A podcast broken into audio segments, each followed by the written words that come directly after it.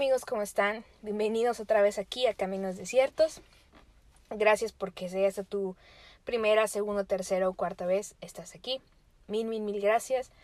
De verdad espero que estés pasándola lo mejor que se pueda en estos días medio complicadones. Que si estás haciendo algo para ti mismo, para ti misma, estás haciendo ejercicio, estás aprendiendo cosas nuevas, sigues chambeando, sigues en la escuela, échale muchas ganas, no te desanimes. Si estás haciendo también cosas para los demás, por favor, mi tip es que empieces a crear redes eh, para hacer crecer esa ayuda. Si estás ayudando a personas que se quedaron sin chamba en estos tiempos, si estás uh, quizá eh, apoyando de alguna manera económicamente a, enfermos o eh, haciendo donaciones, haz redes, haz crecerlos. Si tienes esa cosquillita de debería de pedir ayuda, sí, pide ayuda. Puedes, puedes hacer que tu impacto sea aún más grande. Y pues nada, Gracias también porque estás aprovechando este tiempo para escuchar este episodio. Entonces, pues intentaré que sea de provecho y que, y que puedas decir, vaya, invertí bien mi tiempo escuchando este episodio. De una vez te, te, te digo, porque probablemente omitiste el título del episodio, que no te va a gustar el podcast de hoy. No te va a gustar. Uh, porque si tú eres humano, humana, como yo, no te va a gustar. ¿Por qué? Pues quédate y descubrirás el por qué no te va a gustar. Quédate. Igual y si te gusta, quién sabe. Fíjate que esta semana estuve platicando con pues la persona de las personas que yo considero pues más sabias para mí, para mi vida, y esa persona es, es, es mi papá. Y es muy sabio porque a pesar de que es joven, porque la verdad mi papá es pues un papá joven, eh, sabe mucho de muchas cosas. Claro, algunas cosas sabe a mayor profundidad que otras, pero es súper difícil que tú llegues con un tema en la cabeza y que él esté en ceros. Entonces está muy chido porque nunca te aburres de platicar con mi papá. está súper genial. Si ustedes tienen a, personas a su alrededor que son así, no las desaprovechen. Uh, y bueno, el fin de semana le tocó hacer un, un video, apoyo a una iglesia, en donde dio un tema de, de los papás y cómo él, debe ser como esta relación de padres-hijos, el tema de las herencias, de los valores y todo eso. Obviamente no voy a hablar de eso, pero sí me quiero centrar en uno de los personajes mmm, que más utilizó para, para expresar su tema. Y esta persona fue Abraham. Ojo, no, no vamos a hablar todo el tiempo de Abraham, pero sí quiero hacer la mención.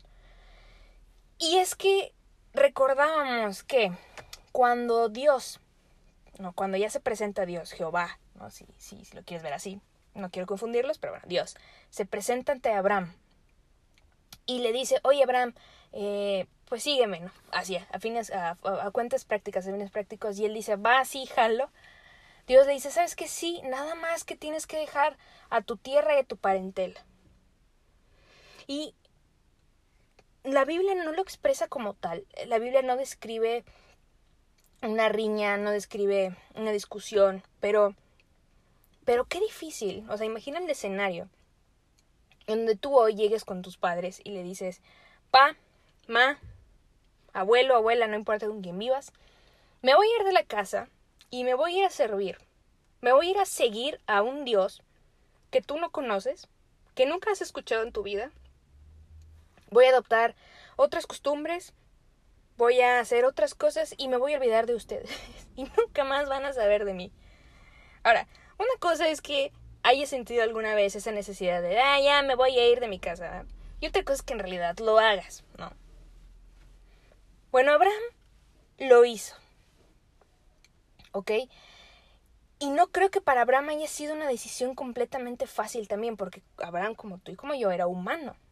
Y era despedirse de todo lo que era, de todo lo que formó, de lo que creció, de lo que aprendió. Renunciar a una parte de él mismo. Está súper cañón. Pero Abraham decidió creerle a Dios y decidió creer en ese plan perfecto que, que, Dios tenía, que Dios tenía y que sigue teniendo y que sigue vigente hoy. Y no objetó, no dijo, nada, señor, no repeló, no hizo berrinche, no desobedeció, sino que dijo, va, me voy y agarró así que sus chivas y se fue. Y gracias a Abraham, porque de no haber, de no haber sido por eso, pues probablemente la historia hubiera ido un poquito diferente. A final de cuentas, creo yo que en la soberanía de Dios se habría cumplido su propósito, pero no habrían pasado ciertas cosas, ¿no? Y así que gracias a Abraham, porque hoy para nosotros es un gran ejemplo, es el padre de la fe, o sea, tanto que lo seguimos recordando como el padre de la fe. Ahora, no me quiero enfocar ya tanto en Abraham, ponlo ahí, ponlo en un post-it si quieres mental.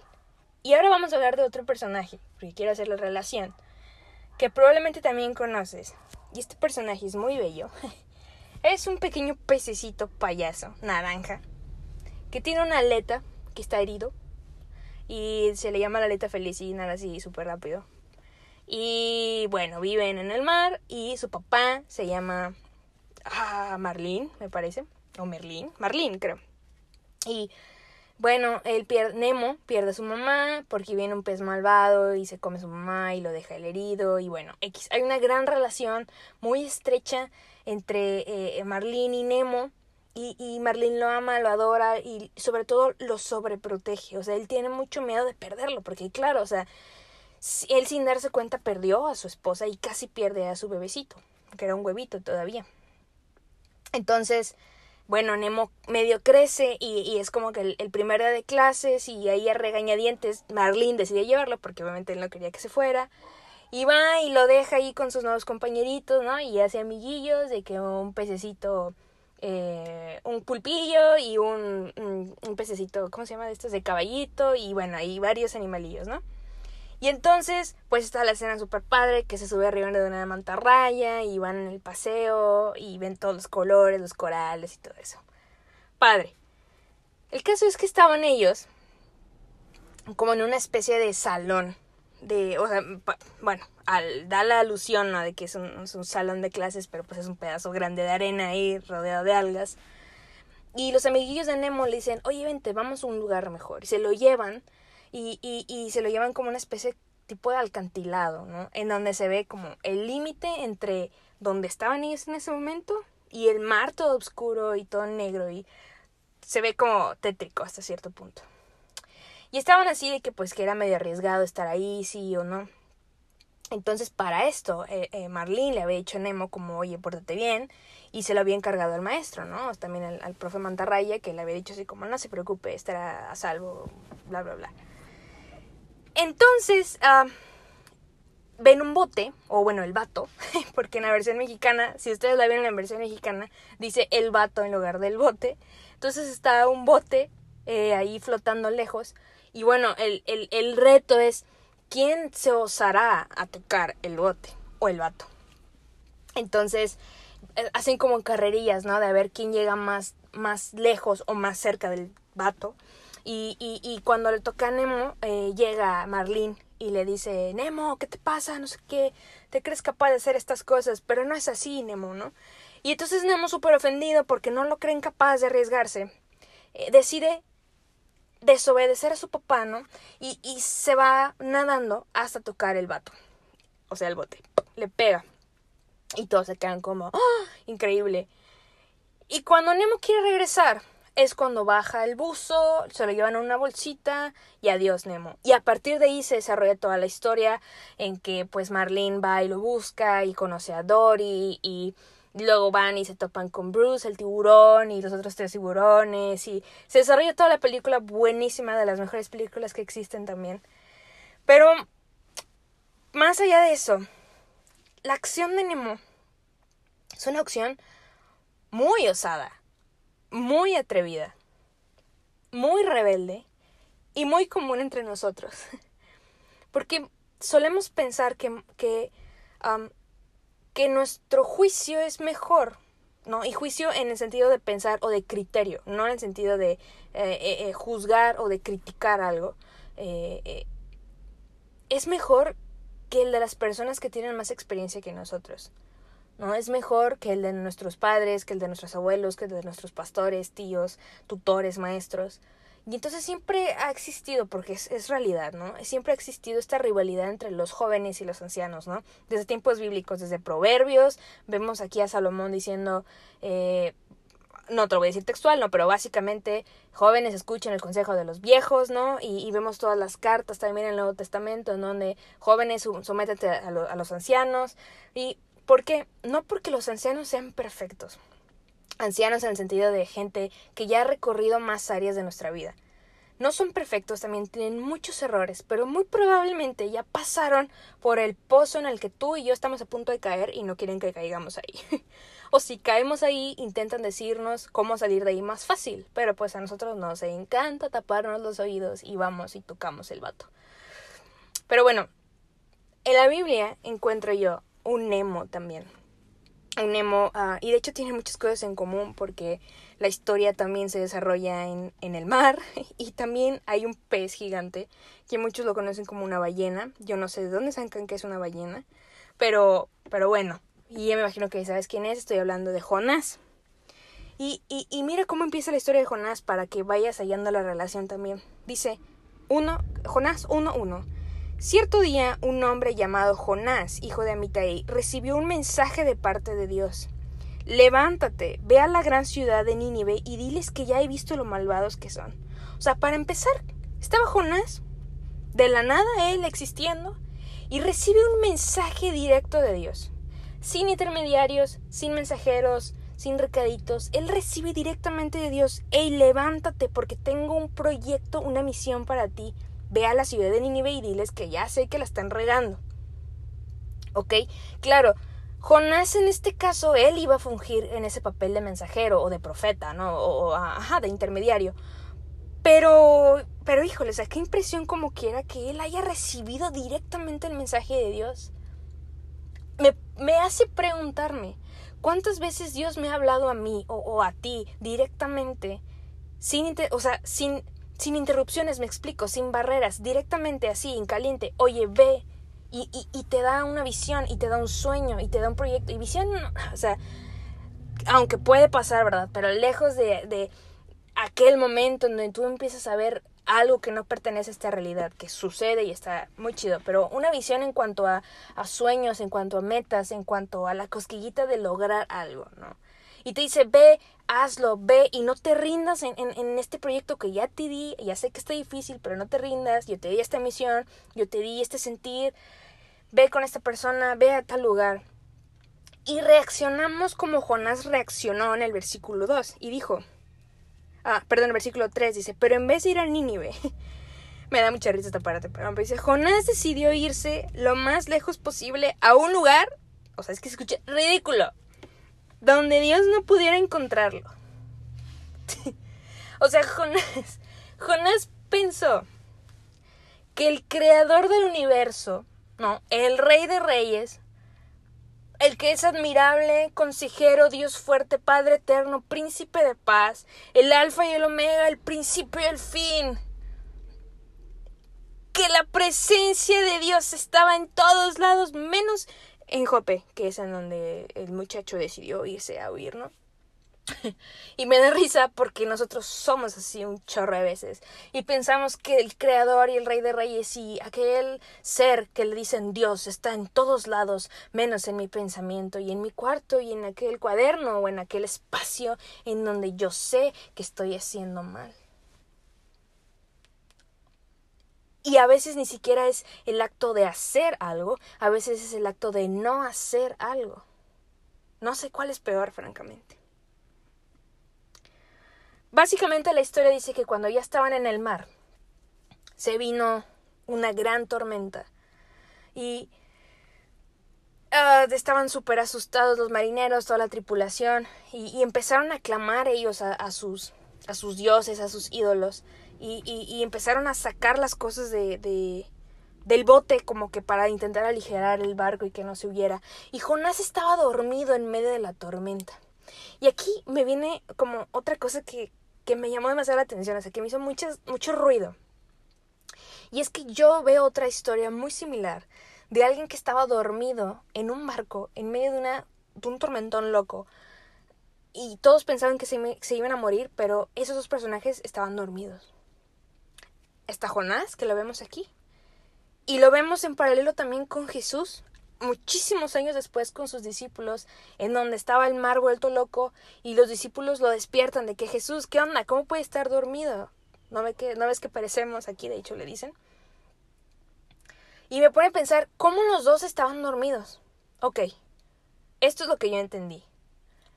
Jesús estaba dormido porque él estaba confiado. Una cosa es poder descansar, poder dormir, porque sabes que estás bajo el cuidado de Dios, porque estás siguiendo la orden de Dios y cuando estás bajo la voluntad de Dios, ¿qué puede salir mal?